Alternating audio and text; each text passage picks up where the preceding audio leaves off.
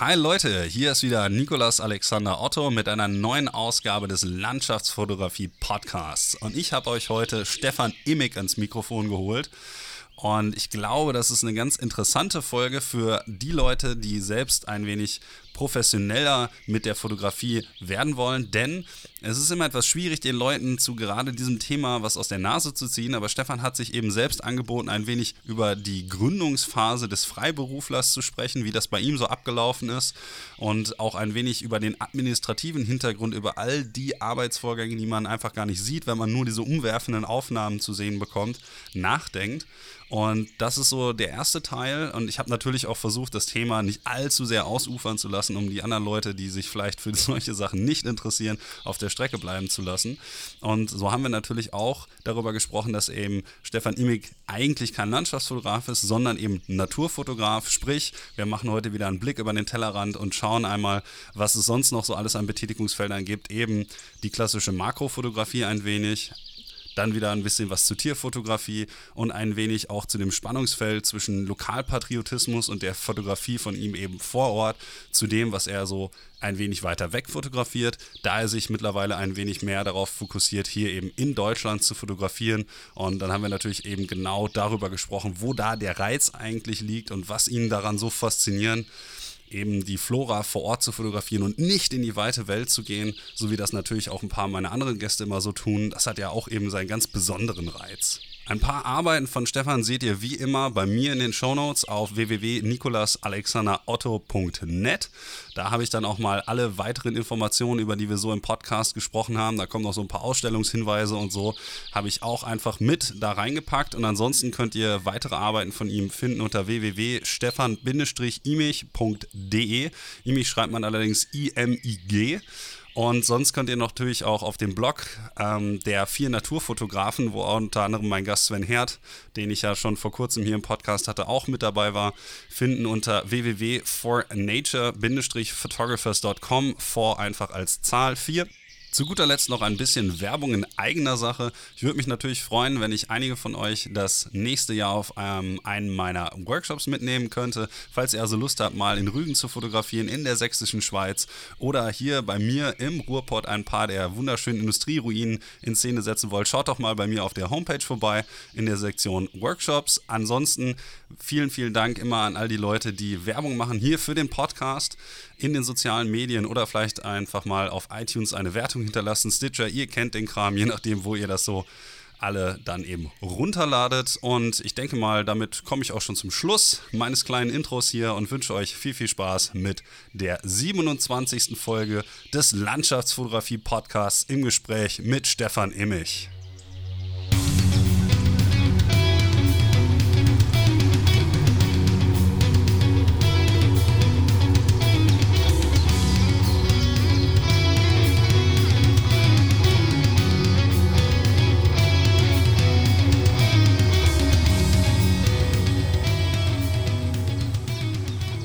Damit herzlich willkommen zu einer neuen Ausgabe des Landschaftsfotografie-Podcasts. Und ich habe euch heute Abend Stefan Immig oder Stefan Immich ans Mikrofon geholt. Äh, wie man seinen Namen richtig ausspricht und was er sonst noch so alles treibt, das kann er euch jetzt mal in dem obligatorischen Opener hier erzählen. Herzlichen Dank, dass du hier bist, Stefan. Ja, hi Alex. Äh, schön, dass ich hier sein darf. Vielen Dank. Und mein Name spricht man Immich aus. Ich wusste, ich habe es direkt falsch gemacht. Wenn ich den Namen einmal gelesen habe, dann dachte ich ah, aber gut, äh, dann hast du mich ja jetzt korrigiert. Und äh, wie du weißt, fange ich ja, wie gesagt, immer mit dem Opener an, dass wir ein wenig zu dem Hintergrund der Fotografen versuchen herauszufinden hier. Und dementsprechend würde mich natürlich dann auch einmal dein persönlicher Werdegang hier interessieren, wie du eigentlich zur Landschafts- oder zur Naturfotografie gekommen bist. Ja, ähm, war bei mir ganz klar so, dass es aus der, aus der Liebe zur Natur raus entstanden ist. Also äh, ich bin in einem kleinen Ort aufgewachsen und da war es ganz üblich, dass man nach der Schule Ranzen in die Ecke geschmissen, ab in den Wald, Baumhaus gebaut oder so irgendwas. Das war, war ganz normal und ähm, ja, das, das hat eine Naturliebe erzeugt, die hat sich bis heute einfach gehalten. Und das war am Anfang noch gar nicht so Richtung, Richtung Fotografie geprägt. Klar, in der Schulzeit sowieso noch nicht, aber auch äh, beim Studium noch nicht so wirklich. Ähm, erst nach Abschluss meines, äh, Maschinenbaustudiums 2010 habe ich mir eigentlich die erste Kamera gekauft und dann diese Naturliebe auch mit der Fotografie verbunden, mehr oder weniger. Und das, das war nie so die, die reine Landschaftsfotografie, also dass ich mich jetzt ganz klar auf einen Teil der Natur äh, beschränkt habe, weil ich finde einfach, die hat viel zu viele schöne Facetten, um da irgendwas auszuklammern. Ähm, vielmehr habe ich ja immer alles gleich schon versucht, irgendwie im Bild festzuhalten oder ganz verschiedene Sachen versucht festzuhalten, von der Makrofotografie bis zur Tierfotografie und eben auch Landschaften, unter Wasser stellenweise ein bisschen probiert.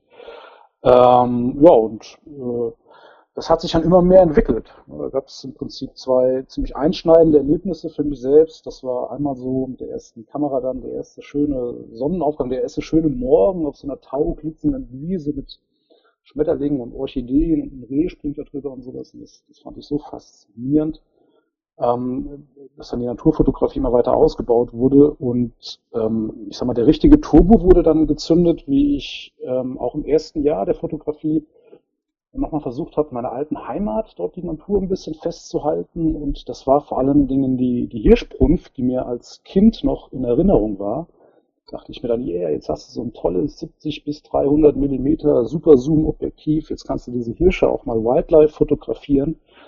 Und ja, witzigerweise hat das beim ersten Versuch gleich äh, so gut geklappt, das habe ich seitdem nie wieder irgendwie reproduzieren können. Gut, die Bildergebnisse waren eher dokumentarisch, aber trotzdem, dieses Naturerlebnis war dann so der Hammer, dass ich mich ab diesem Zeitpunkt ähm, im Herbst 2010 eigentlich in meiner Freizeit nur noch mit der Naturfotografie beschäftigt habe. War das dann noch zur Zeit deines Studiums oder warst du dann zu dem Zeitpunkt mit dem Studium schon fertig, 2010? Ja, 2010 wurde das gerade abgeschlossen oder Ende 2009 und ähm, 2010 hatte ich dann meine erste Anstellung als Ingenieur im Prinzip und dann kam dann das Kameraequipment und da habe ich dann auch mit der Fotografie losgelegt. Genau. Und ja, dann wurden die ersten Bilder publiziert äh, in der Zeitschrift Naturblick und das ging halt immer weiter, da kam eins zum anderen. Also seit 2013, 14 oder sowas bin ich eigentlich regelmäßig in dieser Zeitschrift vertreten und mache da ja Reviews, schreibe Testberichte, hatte so eine Kolumne Natur vor der Haustür, die eben genau dieses nochmal aufgegriffen hat, was ich so mache. Und ja, 2015 kam dann die Entscheidung, nur noch in Teilzeit als Ingenieur zu arbeiten und dafür äh, nebenberuflich im Prinzip als Fotograf tätig zu sein. Ende 2016 die Entscheidung, mein Ingenieur-Dasein im Prinzip komplett an den Nagel zu hängen und seit Anfang 2017 bin ich Vollzeit-Naturfotograf. Hat sich also quasi nachher alles so ein bisschen überschlagen von den Ereignissen her, wenn ich das jetzt so richtig sehe, dass du innerhalb eines kurzen Zeitrahmens von zwei, drei Jahren dann umgestiegen bist, so von Ingenieur Hauptberuf zu Fotograf Hauptberuf. Jetzt müsste mich aber einmal an der Stelle vielleicht auch noch interessieren, was du als Ingenieur eigentlich so getrieben hast. Vielleicht kann ich das dann noch etwas nachvollziehen, äh, wie du dann immer mehr deinen Schwerpunkt verlegt hast, weil es ist natürlich auch nicht ganz einfach, vielleicht organisatorisch und logistisch und vielleicht auch finanziell eben ähm, in Teilzeit zu gehen. Da muss man dann ja schon ein ganz gutes Polster vielleicht haben. Und ähm, zu dem Zeitpunkt hast du dann ja vielleicht auch schon ein bisschen was mit der Landschaftsfotografie verdient, beziehungsweise mit der Naturfotografie, my bad. Ähm, wie ist denn das so abgelaufen, dass du dir dann in den Kopf gesetzt hast und dachtest so, ja, okay, ich ändere das mal von der Gewichtung her. Ähm, war das für dich ein schwieriger Prozess oder war das eine ganz einfache Entscheidung? Ähm, also der Prozess an sich, der lief vielleicht gar nicht so überstürzt, wie das jetzt hier klingt. Also ich habe keine Entscheidung da irgendwie überhastet getroffen oder so irgendwas. Das wird alles schon äh, mit Bedacht gemacht, weil ich halt eben gemerkt habe, da ist, da ist mehr drin mit der Fotografie. Also das hat sich entwickelt, da kamen dann die entsprechenden Anfragen an. Ich habe sehr, sehr gutes Feedback für diese Berichte in der Naturblick erhalten und sowas. Und ähm, da hat man schon so gemerkt, okay, das, das, das läuft halbwegs und jetzt teste ich das mal aus. Ich habe dann meine, meine Stundenzahl im Prinzip um ein Drittel reduziert, 2000, Ende 2015 war das, glaube ich. Ähm, einfach um mehr Freiheiten zu haben, um mehr, um mehr reisen zu können. Wobei ich auch als Ingenieur sehr viel äh, unterwegs war, zumindest in den letzten Jahren. Also ich war im Anlagenbau tätig. Wir haben ähm, Großkraftwerke im Prinzip mit äh, ja, Filtertechnologien nachgerüstet also prinzipiell genau das, was der, der Katalysator im Auto macht, das haben wir in groß halt für die Kraftwerke da betrieben. Und ähm, ich, ich war sehr viel in Israel und konnte das auch immer ganz, ganz gut mit der Fotografie sogar verbinden. Also das hat da stellenweise ja, sehr gut gepasst. Ja, aber es war dann eben die, die fehlende Freiheit, die man bei diesem 9-to-5-Job mehr oder weniger hat, dass man halt jeden Montag bis Freitag ins Büro muss und dann halt ein bisschen gefesselt ist und draußen hat man tolles Licht und tolle Bedingungen und alles ist super und man sitzt drin. Da war einfach der, der Kitzel zu groß im Prinzip, dass ich gesagt habe, okay, jetzt lasse ich das sein und bin vernünftig und bleib weiterhin Ingenieur. Gab es dann auch ähm, vielleicht so ein singuläres Ereignis, ähm, bei dem du dann gedacht hast, so, okay, der Morgen war so großartig, das ist etwas, mit dem ich jetzt den Rest meiner Freizeit äh, nicht nur verbringen möchte, sondern auch eben meinen Lebensunterhalt verdienen möchte und kann, dass du dir an einem bestimmten Punkt dann so gesagt hast, so, okay, jetzt versuche ich einfach mal das zum Laufen zu bringen? Irgendwie so ein bestimmtes Foto oder eine bestimmte fotografische Situation, in der du warst, die du so den Aha-Effekt für dich hatte, so ähnlich wie ähm, der Initialzündung, äh, die Initialzündung mit der, mit der Brunft? Äh, ja, also ich sag mal, das erste Foto, was, was wirtschaftlich dann auch recht interessant wurde, war eigentlich eine ziemliche Glücksaufnahme auf Helgoland. Da habe ich äh, anfliegende Bastölpel fotografiert und einer kam dort eben mit einer Rose im Schnabel an. Und ähm, das war schon was, was ziemlich Besonderes. Ich glaube, das, das wurde mittlerweile ein, zweimal dokumentiert, dass das so passiert ist. Aber ich, stand wirklich ziemlich cool für dieses Bild. Und ähm, das hat dann im Prinzip den Ausschlag gegeben, das Ganze, äh, dass meine Bilder in die Naturbild reinkamen. Ich habe das da gezeigt im Prinzip und dann wurde das halt das erste Mal gedruckt. Das hat eine riesen Resonanz äh, gefunden, wurde dann mehrfach verkauft, das Bild und so weiter und so fort. Und ähm, das war so ein Punkt, wo ich merkte, okay, da ist vielleicht was drin jetzt so die, die Gedanken darüber zu sagen, okay, ich forciere das jetzt, dass das Ganze wirtschaftlich läuft, das hatte ich eigentlich nie. Das ist eher passiert. Also da, da kamen dann wirklich, kamen die Sachen eher auf mich zu und ich habe gemerkt, okay, es, es funktioniert, wie ich die ersten Workshops auch angeboten habe, die waren innerhalb kürzester Zeit ausgebucht und das habe ich dann auch immer weiter ausgebaut und, und solche Geschichten. Aber forciert habe ich das im Prinzip nie. 2015 war es dann so weit, dass ich gesagt habe, okay, äh, 2000, sorry, 2016, Ende 2016 habe ich gesagt, okay, das, das passt. Also ich brauche jetzt nicht nochmal irgendwo als Ingenieur oder weiterhin als Ingenieur tätig zu sein. Es, es kamen natürlich ein paar andere Randbedingungen dazu, die es mir einfach gemacht haben. Also zum einen sind wir umgezogen an den Bodensee, also von, vom Raum Würzburg runter an den Bodensee, ähm, weil meine, meine Freundin äh, da eine Stelle gefunden hat.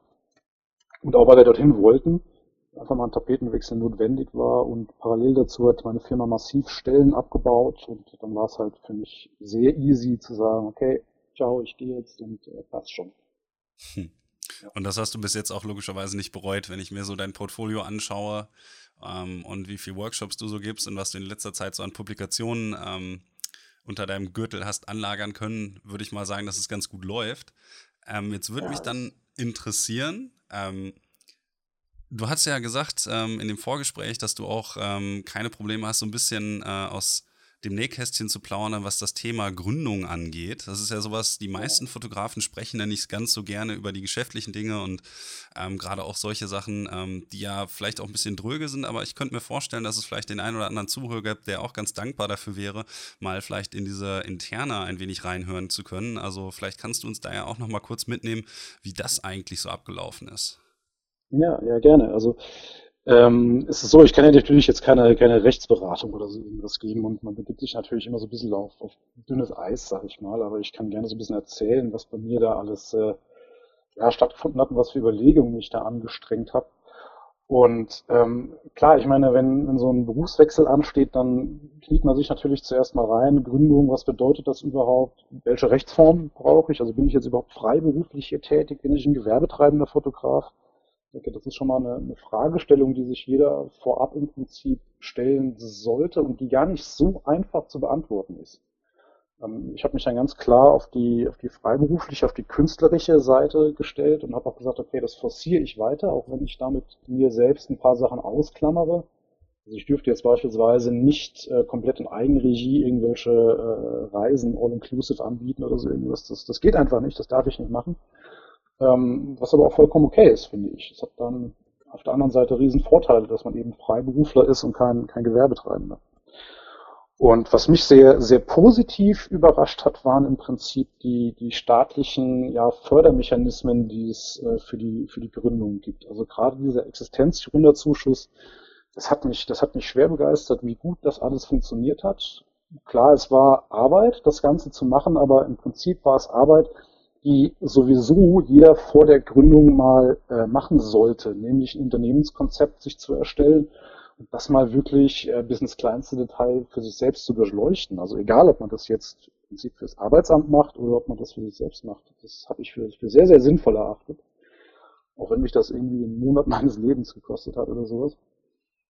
Ähm, aber wie das Ganze dann da vorgelegt wurde und im Prinzip direkt angenommen wurde, das fand ich schon schon ganz cool. Und erst in dem Zeitpunkt habe ich es gemerkt, dass ähm, die Gründung aus der Teilzeitbeschäftigung raus eigentlich super war. Also die Entscheidung, die war im Nachhinein wirklich Gold wert. Ähm, aus, aus mehreren Gründen. Zum einen geht man dahin und kann dann sagen, hey, ich habe in dem Bereich ja schon mal Erfahrungen gesammelt. Ähm, es ist nicht so, dass ich hier einen Sprung ins kalte Wasser wage, sondern da sind erste Erfahrungswerte da und es zeichnet sich auch ab, dass das Ganze, was ich hier vorhabe, zumindest halbwegs funktioniert. Ähm, und das mit der, mit der Teilzeit war für mich dann insofern interessant, weil ich zum Arbeitsamt bin und die meinten, boah, also wir suchen hier in die Region gerade 40 Ingenieure, das kannst du vergessen, dass du dich als Fotograf selbstständig machst, das werden wir niemals unterstützen. Du arbeitest bitte schön als Ingenieur weiter. Und dann habe ich zu denen gemeint, ja, dann aber gerne nur als Teilzeitingenieur. Und da haben sie dann dementsprechend Nullstellen gesucht. Und somit war der Weg im Prinzip für die Förderung frei.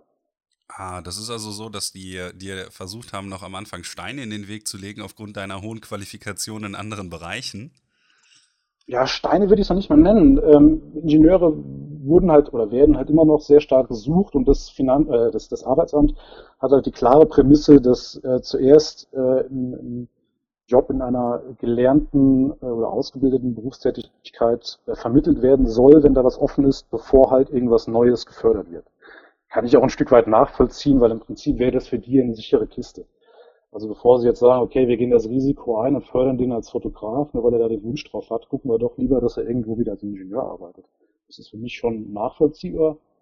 Aber über diese Teilzeitschiene ging das doch dann ziemlich cool.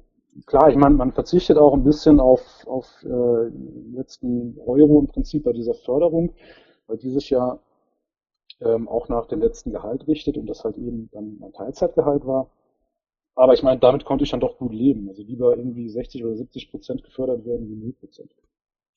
Was musstest du denn eigentlich alles in diese, ähm, in diese Unternehmensplanung dann mit einarbeiten? Was wollten die denn so zum Beispiel dann von dir wissen? Ich meine, wenn du dir einen Businessplan schreibst, ich kannst ja jetzt schlecht deinen ganzen Businessplan hier offenlegen.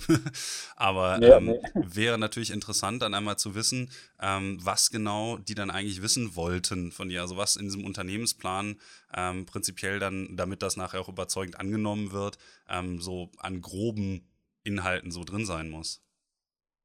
Ja, ich glaube, das Zentrale ist halt das, das Leistungsspektrum, was man anbieten möchte. Also womit möchte man später sein Geld verdienen? Und halt auch ein Ausblick, was ist da realistisch. Also da kann man nicht einfach irgendwelche komplett surrealen Zahlen auf den Tisch legen und sagen, hey, ich bin, keine Ahnung, ich mache nächstes Jahr 100.000 Euro mit Bildverkäufen oder so irgendwas. Das würden die einem einfach nicht abkaufen. Ähm, also das, das muss halbwegs realistisch sein, aus welchen Bereichen man dann seine, seine Einnahmen generiert. Und ähm, was dann ja natürlich zwei zentrale Bestandteile sind, wie gewinnt man seine Kunden, also Marketing und Akquise und ein weiterer Punkt ist die sogenannte Liquiditätsplanung. Und das fand ich, wie gesagt, für mich selbst ziemlich cool eigentlich, das mal ganz präzise aufzudröseln, äh, was für, für Einnahmen habe ich, was für Betriebsausgaben habe ich, was für Privatausgaben habe ich, was für Versicherungen und so weiter und so fort. Dass man das alles mal minutiös äh, aufzeichnet und dann halt wirklich mal nachvollziehen zu können, okay, was ist denn überhaupt notwendig, ähm, was ich zum Überleben halt brauche mit diesem Businessmodell. Und klar, ich meine, das, das ist wirklich Arbeit, das mal zusammenzuschreiben und auch mal die Steuersätze vielleicht im Taschenrechner zu berechnen, die da fiktiv äh, angesetzt werden und die Versicherungssätze und so weiter und so fort. Aber ja, das in meinen Augen sollte das sowieso jeder vor der Gründung halt machen. So. Ich gehe auch mal davon aus, dass du dann ähm, versucht hast äh, oder beziehungsweise das dann auch geschafft hast, in der Künstlersozialkasse zu landen. Das ist ja sowas, das auch nicht ganz einfach ist. Wenn ich zum Beispiel ähm, da recht im Bilde bin, ist es so, dass man über 50 Prozent seiner Einnahmen eben aus künstlerischer Tätigkeit, sozusagen Bildverkäufen und dergleichen beziehen muss ähm, was dann vom Gleichgewicht her vielleicht auch nicht immer ganz einfach ist, wenn man noch andere Dienstleistungen anbietet, wie eben Magazine und sowas. Ähm, wie läuft denn das eigentlich dann mit der Versicherung genau ab? Also da gibt es ja wahrscheinlich auch irgendwelche ähm, Sachen, an die man sich halt im Vorfeld halten muss oder so. Also im Prinzip ist da wichtig, dass man halt nachweist, dass man künstlerisch tätig ist. Also jetzt halt keine, also nicht ausschließlich Auftragsarbeiten anbietet wie Hochzeitsfotografie oder ganz klassisch Passfotos oder so irgendwas. Das interessiert die jetzt natürlich weniger. Ähm, nein, die wollen eher ein künstlerisches Portfolio von einem dann haben und ähm, da kam es bei mir ein bisschen zugute, dass ich auch hier bei ein, bei ein paar Wettbewerben mit äh, relativ abstrakten Bildern im Prinzip punkten konnte und das natürlich dann auch da mitgeschickt habe und ähm, die Künstlersozialkasse ist für mich im Prinzip, was, was das Bewerbungsprozedere angeht, eigentlich eine große Blackbox, muss ich ganz ehrlich sagen. Also ich habe da so 25 Seiten äh, Bildersammlung von mir hingeschickt mit ein bisschen Text dazu. Dann kamen neun Monate gar nichts und irgendwann hieß es dann, jo, bist aufgenommen. Also die Detailinfos, was da notwendig ist, kann ich gar nicht so, so richtig sagen. Ich weiß es einfach nicht. Ähm, Im Prinzip läuft es halt so, dass die äh, zur, zur Krankenversicherung, zur Pflegeversicherung und zur Rentenversicherung die Hälfte zahlen. Und das ist gerade am Anfang der Selbstständigkeit natürlich, oh, egal wann, es ist immer ein Riesenbatzen Geld, was die halt da im Prinzip übernehmen. Und das ist schon, schon ganz nett. Ich. Also ich bin, bin ziemlich froh, dass ich da drin bin, was äh, für mich auch äh, ja langfristig die Sache deutlich einfacher macht. Das muss man wirklich sagen. Es ist ja auch einfach mal interessant zu schauen, wie viel administrative Tätigkeiten eigentlich dann in einem professionellen Landschafts- oder Naturfotografenberuf oder generell in einem Fotografenberuf oder anderen selbstständigen Berufen so drinsteckt. Ähm, ich glaube, das ist immer so, dass das viele Leute, mh, die halt ein Angestelltenverhältnis haben, gar nicht so recht zu schätzen wissen, wie viel äh, weniger Aufwand das eigentlich ist, wie viel weniger Papierkram man da bewältigen muss und so. Und man dann natürlich als Selbstständiger ähm, extrem eingespannt ist, was so ähm, diese ganzen Papier Papierprozedere angeht, weil man sich natürlich dann auch um vieles einfach selbst kümmern muss, was normalerweise selbstverständlich zum Beispiel von der gesetzlichen Krankenkasse irgendwie übernommen wird. Genauso das mit der, mit der Planung, irgendwie einen Finanzplan aufzustellen und dergleichen, dass es natürlich dann immer noch Behörden gibt, die dann sozusagen darüber wachen und gegebenenfalls einem dann auch noch irgendwie Schwierigkeiten bereiten können. Etwas, was man wahrscheinlich als Angestellter so gar nicht so gewohnt ist. Ähm, dann glaube ich, ja. ähm, ist es vielleicht noch interessant, einfach mal zu wissen, ähm, wie viel diese ganzen administrativen Aufgaben eigentlich bei dir jetzt so von der Zeit in Anspruch nehmen. Also wie viel Zeit kannst du wirklich noch mit dem verbringen, was für dich eigentlich relevant ist, sprich Landschaftsfotografie, Naturfotografie, Tierfotografie ähm, und wie viel davon von deinem allgemeinen Tätigkeitsbereich liegt dann eben darin, solche administrativen Aufgaben vorzunehmen? Das also in Wochenstunden oder sowas kann man das, glaube ich, nicht umrechnen, weil ich ähm, im Prinzip die Arbeiten mehr oder weniger blockweise voneinander trenne. Also wir hatten ja letzte Woche mal kurz geschrieben, da habe ich ja ganz klar gesagt, letzte Woche, äh, next, in der letzten Woche hatte ich keine Zeit zum Telefonieren für, für so ein Gespräch hier, weil ich einfach dann diese ganzen Bürosachen einfach mal abarbeiten musste, auch jetzt viel Vorarbeit für 2019 schon geleistet habe. Ähm, das sind bei mir dann immer so En-Bloc-Geschichten, genauso wenn es dran geht, Artikel zu schreiben für den Naturblick, dann setzt man sich halt mal ein paar Tage hin und zieht halt durch.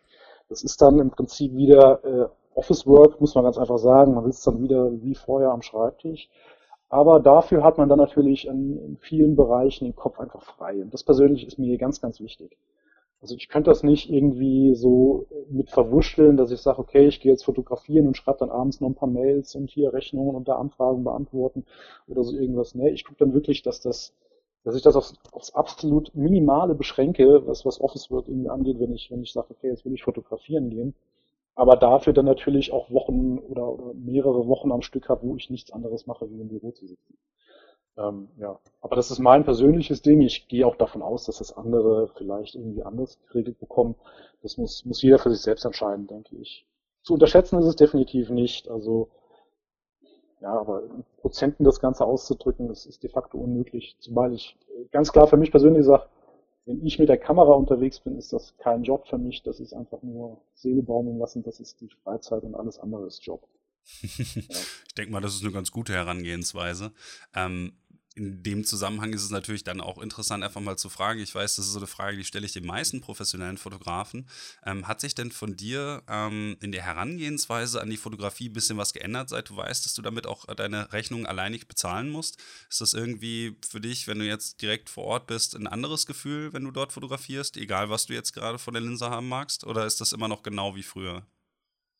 Ähm, vor Ort? Nee, gar nicht. Und das, das möchte ich auch unbedingt, dass das so bleibt. Vielleicht ist das ein Stück weit jetzt was, wo ich sehr, sehr dankbar für sein muss, ähm, oder, oder dankbar für sein darf vielmehr, dass ich vor Ort mich tatsächlich auf die, auf die Fotografie selbst konzentriere und dann nicht irgendwie darauf achten muss, okay, du musst jetzt unter wirtschaftlichen Aspekten das Bild so oder so machen, hier, so verkauft sich das besser, oder wenn du dich oder irgendwen da vorne reinsetzt, dann erzielst du noch mehr Likes mit oder so irgendwas.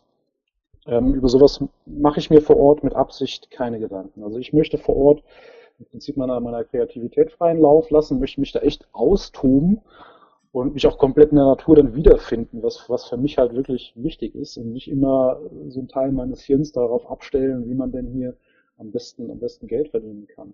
Diese Vorplanung und das Gedankenmachen über meine, äh, über die wirtschaftlichen Aspekte, das mache ich tatsächlich am, am Rechner. Das ist die Arbeit, die am Schreibtisch stattfindet.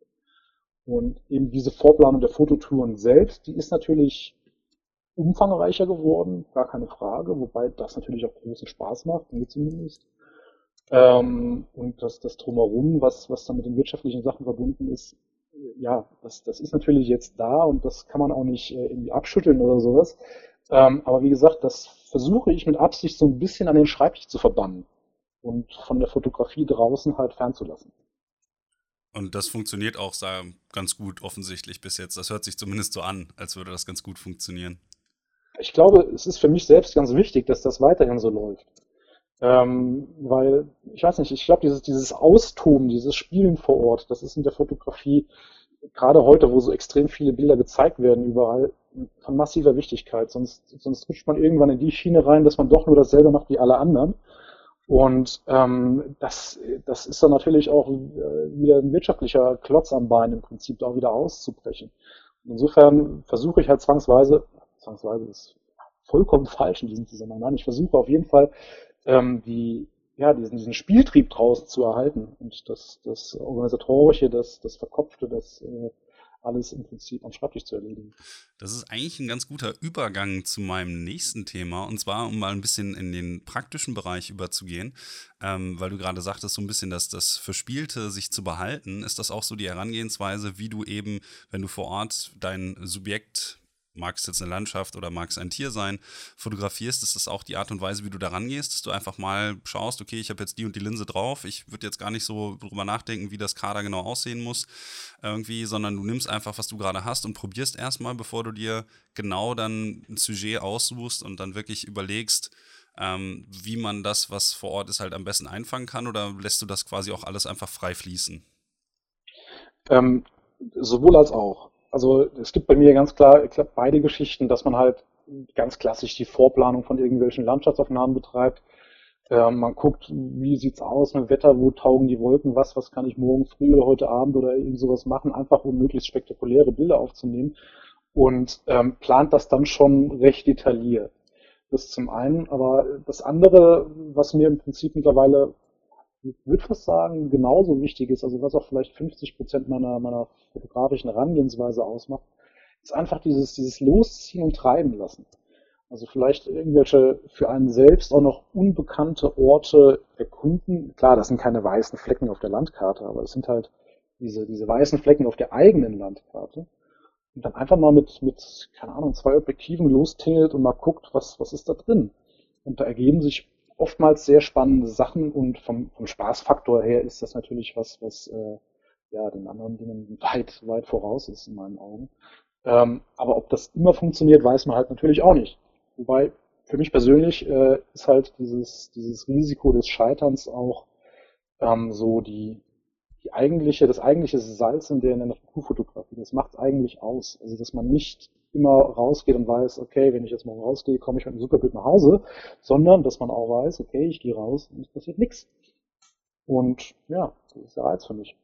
Ist denn in den verschiedenen Disziplinen, die du jetzt betätigst, in denen du dich betätigst, also ähm, sprich Naturfotografie mit ähm, Fokus auf Tiere, dann auf Pflanzen, vielleicht noch Makro und äh, Landschaftsfotografie, ähm, gibt es bei denen insgesamt sozusagen etwas, bei dem die Erfolgsquote für dich etwas höher ist oder bei denen du von der Herangehensweise dann auch ein bisschen akribischer sein musst? Vielleicht für Landschaftsfotografie hm, würde ich jetzt einfach mal vermuten, ein bisschen mehr planen musst, als wenn du jetzt sagst, okay, hm, ich habe hier einen Wald und äh, der ist eigentlich ganz hübsch, da gibt es ein paar Blumen und da könnte ich mal mit meinem Makro vorbeischauen und äh, gucken, was da so geht. Also gibt es da bei dir in der Herangehensweise eben an diese verschiedenen ähm, Bereiche irgendwelche großen Unterschiede? Ja, definitiv. Also das, wie eben schon angedeutet, in der Landschaftsfotografie dreht sich natürlich das meiste um das Licht. Das heißt, da ist die, die Planung des, des Wetters, der Wolken etc.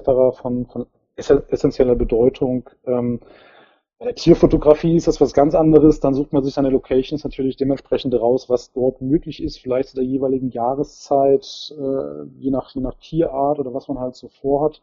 Und ist dann in dem Fall auch ein Stück weit getrieben. Also da muss man vor Ort dann dementsprechend reagieren und, und schnell sich auf das einlassen können, ähm, was einem die Tiere im Prinzip bieten. Und wie du schon gesagt hast mit den Pflanzen im Wald, ich muss ganz ehrlich sagen, das ist für mich so mit die entspannendste Art der Naturfotografie. Also Pflanzenfotografie, das hat schon fast sowas von, von Meditation im Prinzip. Ähm, wenn man seine, seine Pflanzenlocations kennt und auch ein bisschen weiß, was da lichttechnisch geboten ist und sowas, dann ist das für mich das, was, äh, ja, wo man einfach vor Ort gehen kann, wo man sich hinsetzen kann und, und das auf sich wirken lässt, was einem geboten wird und dann auch mal äh, einfach der, der Kreativität freien Lauf lassen kann, weil man halt eben nicht alles mit großer und äh, äh, detaillierter Vorplanung irgendwie angehen muss. Das ist dann auch etwas, was du größtenteils vor deiner Haustür betreibst oder fährst du dann auch teilweise oder fliegst vielleicht auch ähm, für solche Aufnahmen dann auch etwas weiter weg? Weil ähm, ich habe jetzt mal so in der Galerie ein bisschen gestöbert und ähm, mir gefielen ja zum Beispiel auch die Aufnahmen aus der Rhön sehr, sehr gut. Das ist ja jetzt eher mhm. da, wo du ursprünglich mal mehr tätig warst. Das ist jetzt doch schon ein kleines Stückchen vom Bodensee aus oder so. Aber ähm, bist du auch in anderen Bereichen dann als ähm, mehr oder weniger Blumenfotograf unterwegs oder ist das dann eher was, was du zu Hause machst und die anderen Sachen, für die äh, machst du dich dann auf in die weite Welt? Ähm, also in die weite Welt mache ich mich sowieso erstaunlich wenig auf. Also ich bin vor 26 Monaten das letzte Mal geflogen. Ähm, und gerade die Pflanzenfotografie ist genau das, was, oder auch die Insektenfotografie, was mehr oder weniger vor der Haustür stattfindet. Also sowohl jetzt hier am Bodensee wie auch äh, in Mainfranken, wenn ich da Bekannte besuche, mit denen fotografieren gehe, oder meine, die Eltern meiner Freundin, die wohnen im Taubertal zum Beispiel, da bin ich sehr, sehr viel für die Insektenfotografie unterwegs und auch für die Pflanzenfotografie. Also das ist eher so, dass vor der eigenen Haustür Landschaftsfotografie und, und Tierfotografie dann eher ja, Deutschland, Mitteleuropa sowas. Aber diese ganzen Fernreisen, muss ich dir ganz ehrlich sagen, das tönt mich jetzt gerade so gar nicht so, so richtig an. Möglicherweise ändert sich das in ein, zwei Jahren noch nochmal. Das kann ich jetzt einfach nicht sagen, aber aktuell äh, konzentriere ich mich eigentlich sehr stark hier auf, auf Deutschland. Ähm, gut, England hat es mir jetzt auch noch angetan, wobei ich da auch in einem Auto hinfahren würde. Ähm, aber Fernreisen habe ich jetzt aktuell gar keine äh, in der Planung. Ähm, du warst ja jetzt dann kürzlich in Wales, ne? Ja. Genau. Ähm, jetzt, also ich, ich, ich, muss ja sagen, sehr, dass ich. Bitte? Sehr, sehr faszinierend. Also dieses Land hat es mir unglaublich angetan, muss ich ganz ehrlich sagen, zumal man davon halt nicht so viel auf den Sucher hat. Also man, man hat ja, wenn man seine Fotografen verfolgt, vielleicht in den sozialen Medien, da gibt es ja natürlich ein paar Länder, die äh, prozentual sehr stark vertreten sind und Wales halt eben gar nicht. Das war so ein Ding, was mich so ein bisschen äh, selbst den, den Anreiz geweckt hat, das mal äh, näher zu betrachten. Bereits 2015 war das. Und da bin ich jedes Jahr im Prinzip einen Monat, so die Größenordnung. Und dieses Land finde ich einfach nur faszinierend von der, von der Artenvielfalt her, von der Abwechslung her, von den Tieren, von den Landschaften auch. Also ja, super. Ich glaube, die meisten Leute haben eher dann so Schottland, Cornwall oder Irland. Also gehört ja zumindest zu Großbritannien. Die werden ja auch nicht zu UK äh, auf dem Radar. Also irgendwer meinte mal, irgendwer meinte mal, du findest ganz Großbritannien im Kleinen wieder in Wales.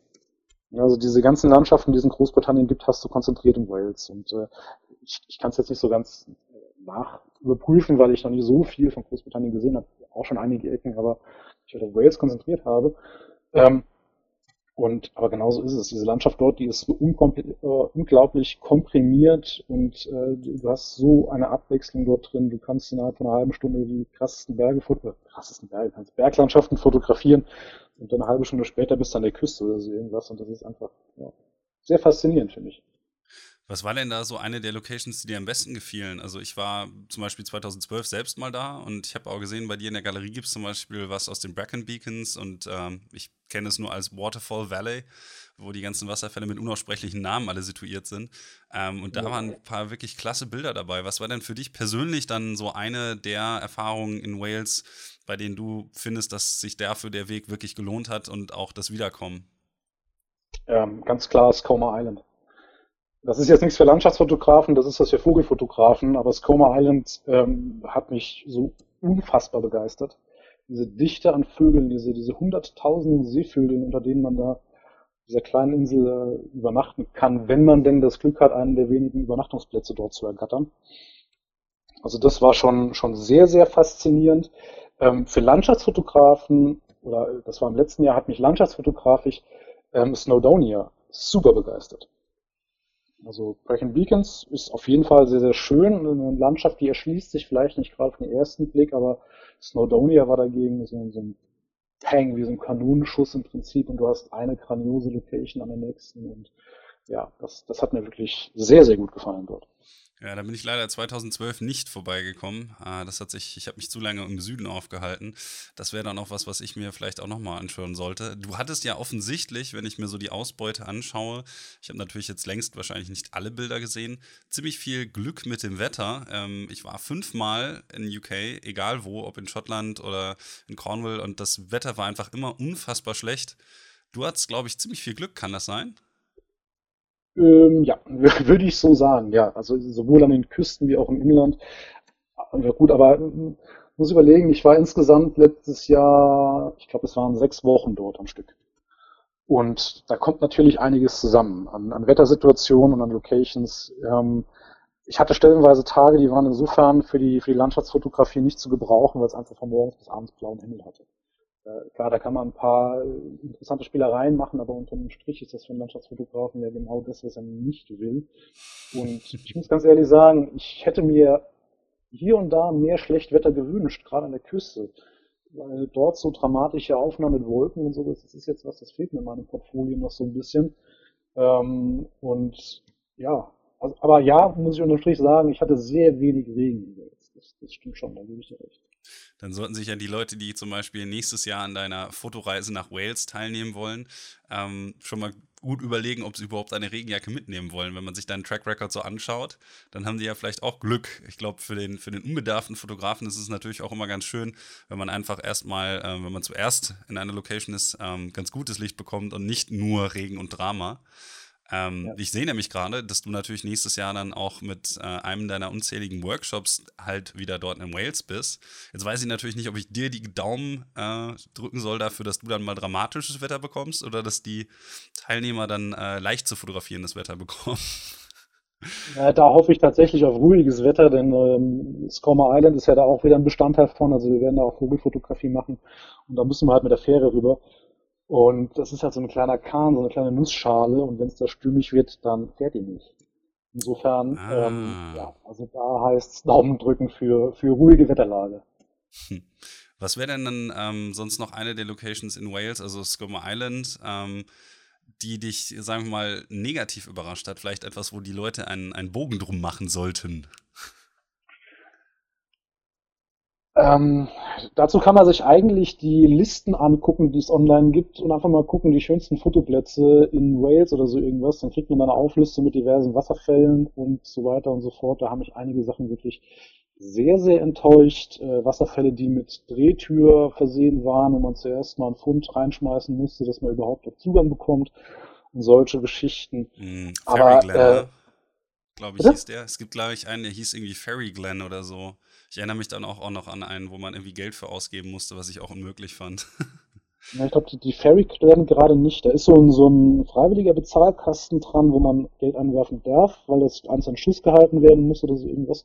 Ich glaube, Swallow Falls oder so irgendwie heißt der. Müsste ich jetzt aber auch, ah, auch mal gucken. Ah, ja, ja, ja, genau, mich, ich erinnere mich. mich mhm. Schwer, schwer enttäuscht, wie ich da rein bin, zumal das fotografisch ziemlich für die Katz war, das Ganze. Ähm, ja, aber das sind halt eher diese, diese Tourist-Spots, wo halt der Bus direkt davor anhalten kann und ähm, wo man aussteigt und innerhalb von 20 Minuten, äh, 20 Sekunden an seinem, an seinem Ziel steht. Dementsprechend viel ist da los, dementsprechend äh, ist die Infrastruktur aufgebaut.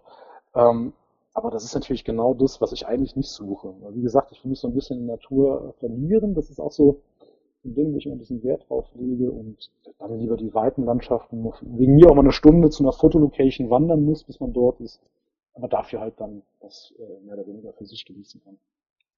Ja, das ist ja auch etwas, glaube ich, was man in Deutschland noch ganz gut machen kann, weil ich schaue mir mal so den, den ähm, Rest eines ähm, Portfolios der Workshops und so an. Das sind ja größtenteils auch Sachen, die alle in Deutschland sind oder wahrscheinlich bei dir eher so in dem ähm, näheren Dunstkreis, in dem du dich da ganz gut auskennst. Ne? Sagt es ja gerade schon zum Beispiel Taubertal und sowas.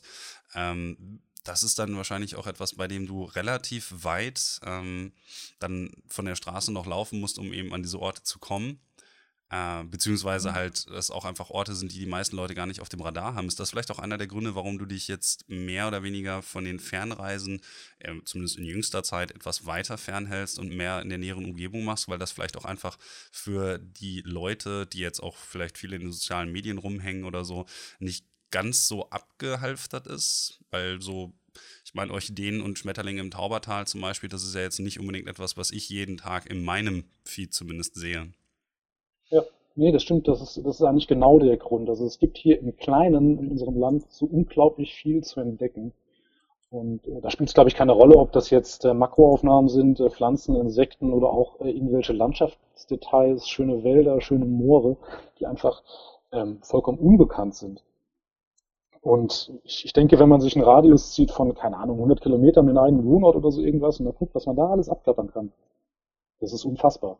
Also das, das werde ich jetzt hier am Bodensee in den nächsten, keine Ahnung, zehn Jahren sicherlich nicht bearbeiten können, dass es hier alles für äh, fotografische Möglichkeiten gibt. Die, die Recherche da hinten dran ist natürlich aufwendiger, das muss man ganz klar sagen. Also man, man findet halt nicht diese Social Media Posts zu irgendwelchen äh, tollen, ähm, keine Ahnung, Orchideenstandorten oder andersrum formuliert, hof hoffentlich findet man die nicht. ähm, Denn sonst gibt es die äh, Orchideen bald nicht mehr. Genau, also das ist naturschutztechnisch natürlich auch so, so eine Problematik. Nein, da muss man mehr, mehr Eigenrecherche reinstecken, auch mehr im Prinzip erwandern. Das mache ich auch super gerne, dass ich einfach abends sage, ey, hier, zu meiner Freundin, ich habe hier eine coole Location, das sieht ganz nett aus, jetzt ziehen wir einfach mal los, ich nehme keine Kamera mit, gar nichts, das Handy oder so irgendwas reicht dann in dem Fall und wir gucken einfach mal, was da geboten ist. Und ähm, einfach mal die Natur dann auf einen wirken lassen. Und ja, äh, diese Arbeit nimmt einem keiner ab. Also da kann man sich nicht an den Rechner setzen und kann sagen, okay, ich mache jetzt zu Hause die, die Recherche für irgendeinen so Schmetterlingsstandort oder so irgendwas. Das funktioniert nicht. Da muss man schlichtweg vor Ort sein. Aber das ist genau das, was mich so sehr reizt. Und äh, Thema Wald genau dasselbe. Also Locations für, für den Wald schön zu fotografieren. Ich glaube, da gibt's keine Ahnung, vielleicht fünf, sechs, die deutschlandweit jetzt bekannt sind. Wienhagen, eventuell im Kellerwald, ein paar Locations mit alten Hutebäumen. Ähm, es, es, gibt so viele unfassbare, schöne, schöne Waldgebiete, wo man sich halt seine Motive erarbeiten muss. Und das wird mich für die nächsten Jahre noch sehr intensiv beschäftigen. Das sage ich jetzt schon. Sind das eigentlich dann auch so die Bilder, ähm, die jetzt gerade im deutschen Kreis äh, entstehen, die du dann nachher auch für, den Natur, für das Naturblick-Magazin ähm, hauptsächlich dann umsetzt. Also ich meine, ich kenne das Magazin jetzt nicht, aber wir hatten ja kurz im Vorgespräch äh, darüber gesprochen. Ich habe mir mal so angeguckt, äh, du bist da ja häufiger mal auf dem Cover und so und das sind ja größtenteils dann auch Aufnahmen, ähm, die ich jetzt in Deutschland verortet hätte. Ähm, ist das auch so ein Alleinstellungsmerkmal für dich, dass du eben genau diese ganzen Orte dann kennst und in dem Zusammenhang dann eben auch dadurch ähm, diese ähm, also diese Kooperation mit Naturblick aufbauen konntest? Hm, ich glaube, da kam ein Stück weit eins zu anderen. Also es gab, es gab Locations sicherlich, die, die kannte ich vorab und da war es für mich relativ einfach, äh, einen Artikel zuzuschreiben. Also ich hatte ein paar Jahre lang eine Kolumne, die nannte sich Natur vor der Haustür, wo wir eben solche ja schon schönen Locations vorgestellt haben, die aber vielleicht nicht ganz so bekannt waren und dann auch immer mit, mit äh, Ausrüstungsempfehlung und äh, Jahreszeitenempfehlung, Tageszeitenempfehlung äh, und so weiter, äh, empfohlene Anreise etc. Das war da immer in diesen Berichten drin. Ähm, da hatte ich zum einen, wie gesagt, einige in der Hinterhand, aber zum anderen überlegt man sich natürlich schon, hm, wo könnte man denn gezielt jetzt mal hingehen und gezielt mal sich äh, die Zeit nehmen zum Fotografieren, um eventuell ähm, diese Kolumne auszubauen. Und so hat sich das gegenseitig einfach ein Stück weit ergänzt und es kam halt immer eins zum anderen. Also war das auch ein bisschen für dich Motivation, eben selbst nochmal neue Orte zu suchen und eben nicht nur die Orte, die du schon bereits kanntest, wieder zu beackern? Ja, genau, genau. Also dieses, dieses Projektdenken war dann halt ein Stück weiter drin, dass man gesagt hat, okay, jetzt möchte ich halt mal ein Portfolio mir zu dieser oder jener Region aufbauen und ähm, ich meine, ich hatte den positiven Effekt, dass ich äh, jetzt keine, keine Deadline von der Redaktion da auferlegt bekommen habe, dass es gehießen hat, wir brauchen jetzt in zwei Monaten einen Bericht abgeschlossen über diese und jene Region oder so irgendwas. Ich war dann meiner Gestaltung vollkommen frei und konnte das im Prinzip dann auch, keine Ahnung, ein, zwei Jahre im Vorfeld schon langsam mal anstoßen, das Thema, und dann äh, beackern und dann hat sich das ergeben. Also ein Zwang war zum Glück niemals da, den habe ich mir selbst dann so ein bisschen gesetzt oder zumindest den Rahmen so ein bisschen abgesteckt, dass ich gesagt habe, okay, jetzt werden Aufnahmen gemacht, die man halt später innerhalb so eines äh, Berichtes halt reinbringen kann. Schreibst du jetzt im Moment auch gerade wieder an irgendwas Neuem für die Naturblick? Also ähm, übrigens am Rande, für die Leute, die die äh, Zeitschrift nicht kennen, äh, könnt ihr mal auf www.naturblick.com vorbeischauen. Ähm, wollte ich nur mal kurz so eingeworfen haben, damit ihr auch wisst, worüber wir eigentlich gerade reden. Ähm, zurück zu meiner ursprünglichen Frage. Ähm, schreibst du momentan auch wieder thematisch irgendwas für die Zeitschrift? Ähm, festgesetzt für die nächste Ausgabe, die glaube ich im Februar rauskommt, haben wir ein Thema, ein recht weit gefasstes Thema für mich, und zwar Nebel. Das, das finde ich sehr interessant, weil man da halt sehr viel mitmachen kann. Also in den letzten Jahren haben sich sehr viele verschiedene Situationen ergeben, wo man damit konfrontiert wird. Eine Landschaftsfotografie ist Nebel ja sowieso immer traumhaft, mehr oder weniger. Das ist ja so absolute i-Tüpfelchen manchen Situationen. Und ähm, ich bin da aktuell noch so ein bisschen dran, so ähm, einen guten Faden reinzubringen. Ich denke, das wird bis vor Weihnachten abgeschlossen sein und dann äh, wird es da einen ziemlich ausführlichen Artikel über Nebel geben. Äh, was ich jetzt als Review, als Testbericht reinbringe, kann ich noch gar nicht so ganz genau sagen. Da werde ich auch noch ein paar Anfragen jetzt mal rausschicken. Und ja, mal gucken, was da so kommt. Aber da lasse ich mich immer so ein bisschen, so ein bisschen treiben auch. Also da kommt es für mich persönlich auch darauf an, okay, was gibt sich für dich die Chance, das wirklich mal in der Praxis in nächster Zeit zu testen. Und äh, ich forciere jetzt nicht, dass wir unbedingt äh, die, die neuesten Sachen immer drin haben, sondern das, was ich gerade wirklich verwenden kann. Sonst hätte ich gesagt, ihr könnt ja mal das Tamron 1735 versuchen zu testen. Dazu gibt es nämlich ein großes Informationsloch, habe ich das Gefühl. Das ist bei den meisten Leuten gar nicht so angekommen. Ich habe ja gesehen, dass du. Genau ähm, das werde ich auch noch anfragen, definitiv. Wobei ich sehr viele Weitwinkel in letzter Zeit getestet habe oder insgesamt in Naturblicke sehr viele Weitwinkelobjektive drin waren. Aber das, Weit, das, das 1730 reizt mich selbst sehr und dann, ja, mal schauen. Würde mich auf jeden Fall auch interessieren. Ähm, du hast ja bei dir auch in dem Blog noch ähm, für die technikaffinen Leute, ich weiß, äh, ich kriege jetzt wahrscheinlich wieder von irgendjemandem nachher eine, eine, Private Message, so, ja, redet nicht so viel über Technik, Schnickschnack. Ähm, aber du hast ja bei dir in dem Blog auch ähm, einmal die Ultraweitwinkel von Nikon miteinander verglichen. Ist ganz lustig, als ich das gesehen habe, weil ich habe das gleiche mal bei mir gemacht, äh, noch mit ein paar mehr äh, Objektiven.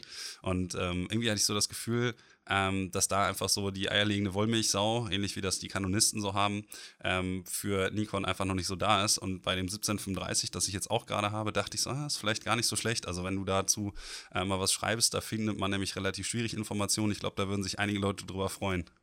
Zumindest die Weitwinkel ja, also für die Ich gehe davon aus, es wird kommen, ähm, weil ich ich denke, der Hauptpunkt bei mir, bei meiner, bei meiner Fotoausrüstung, wenn ich sie aktuell mir zusammenstelle, ist halt Gewichtsersparnis. Ne? Und da erhoffe ich mir einiges von solchen Objektiven. Alleine wenn ich diese riesen Filter zu Hause lassen kann, diese 150 mm Filter, das nervt mich derart. Das sind ja alleine drei Kilo im Rucksack und ähm, ja, da hoffe ich ein bisschen drauf, dass das Objektiv was kann. Aber kann ich hier jetzt noch nichts zu sagen.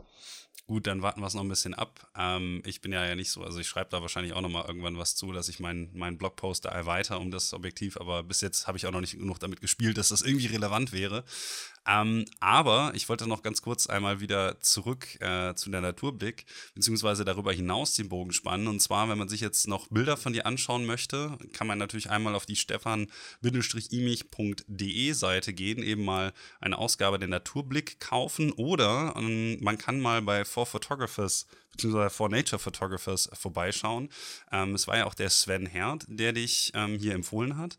Und da hast du ja auch immer noch so ein paar Blog-Sachen ähm, am Start. Und ich habe jetzt von dir ja schon erfahren, dass man da demnächst auch nochmal in einem anderen Zusammenhang Bilder ähm, sehen können wird. Und zwar auf einer Ausstellung. Vielleicht magst du dazu nochmal ein wenig was erzählen.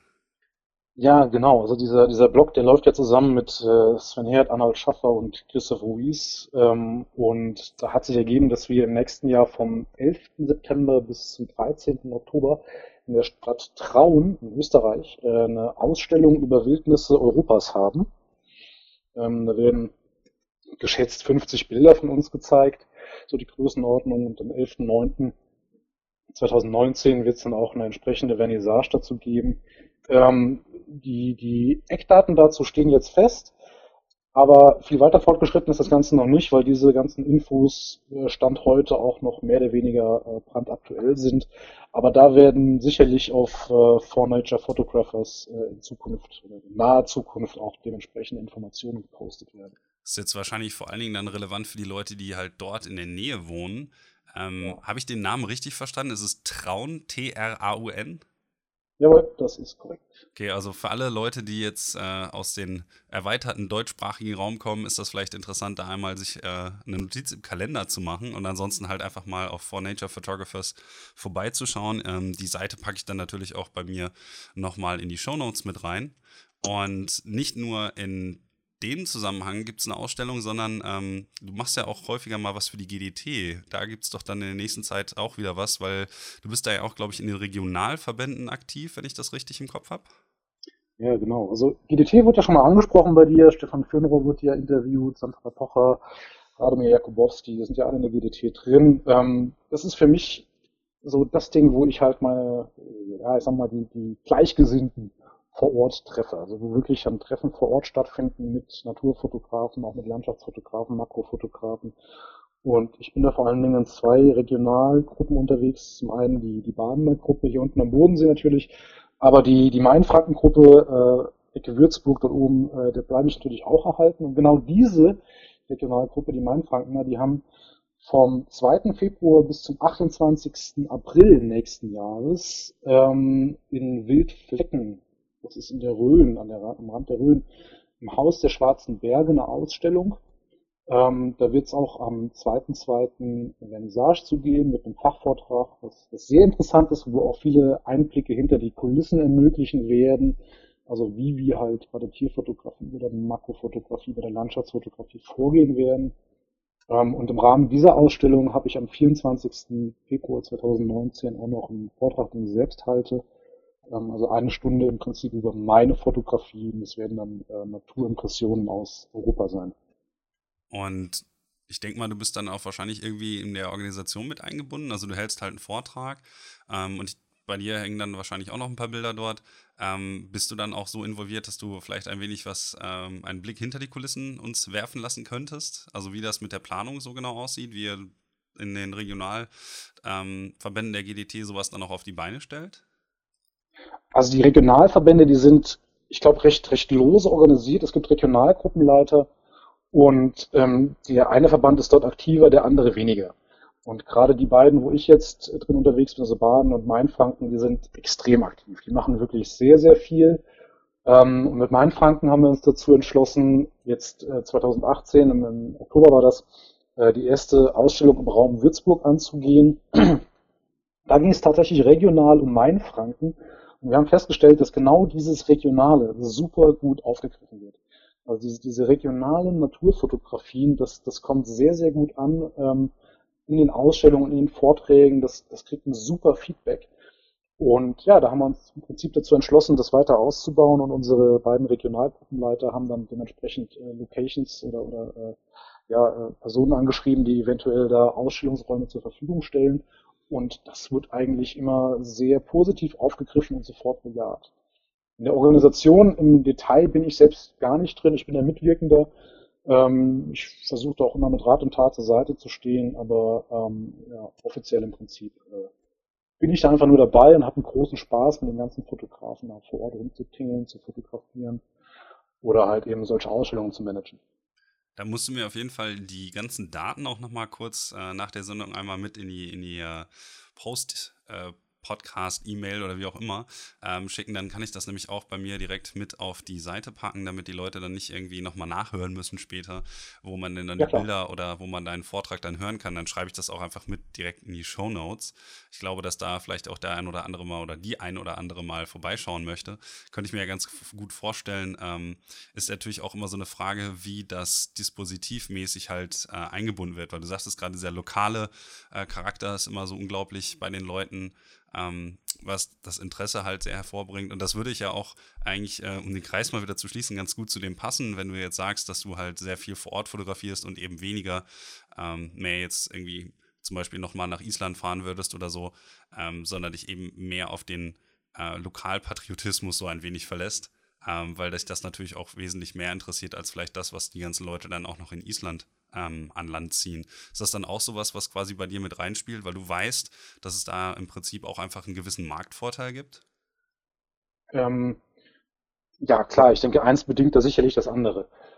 Also ich habe von, von meinen Workshop-Teilnehmern jetzt oftmals gehört, dass es einfacher ist, eine, eine gescheite Reise nach, nach Island oder irgendwie nach Kenia oder sowas zu buchen, wie äh, irgendwas in Deutschland zu machen, wobei das aktuell natürlich auch äh, immer mehr wird, was jetzt aber definitiv nicht negativ ist. Ja, aber ich glaube, dass, das wurde lange Zeit vernachlässigt, weil man lange Zeit dachte, okay, man muss immer als Naturfotograf hier möglichst weit fliegen, möglichst abgedrehte Orte zeigen. Und ähm, dann passt das schon, auch aus wirtschaftlicher Sicht. Aber ich muss ganz ehrlich sagen, das Feedback, was ich so bekomme und was auch so ein Stück weit gewünscht wird, das deckt sich mit dem, was ich will, nämlich eben genau das vor Ort hier abzu, äh, ja, abzudecken, zu fotografieren. Und insofern passt das einfach. Also ich verbiege mich jetzt nicht, dass ich sage, okay, äh, ich muss jetzt ganz viel Zeit hier in Deutschland rumtingeln, habe keine Zeit, meine Fernreisen zu machen, ähm, nur weil das halt wirtschaftlich gerade läuft. Nö, das ist halt einfach gerade mein Ding und es ist halt gerade gefragt. Insofern passt das ganz gut. Klingt auf jeden Fall nach einer runden Sache. Und der Vorteil, und da äh, muss ich nochmal kurz eine Referenz zu dem Podcast mit äh, Sven bringen, ist natürlich auch, dass man dadurch nicht so viel CO2 freisetzt und die Natur nicht durch unnötiges Hin- und Hertingeln äh, belastet, wenn man die Sachen auch direkt vor seiner Haustür beziehungsweise im Umkreis äh, seiner eigenen vier Wände so betätigen kann. Ne?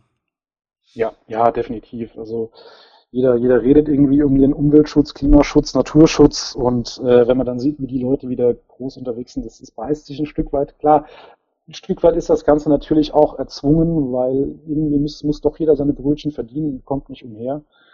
Ähm, aber äh, auch da positiver Nebeneffekt, wie gesagt, null Flugmeilen in den letzten äh, 26 Monaten oder so irgendwas.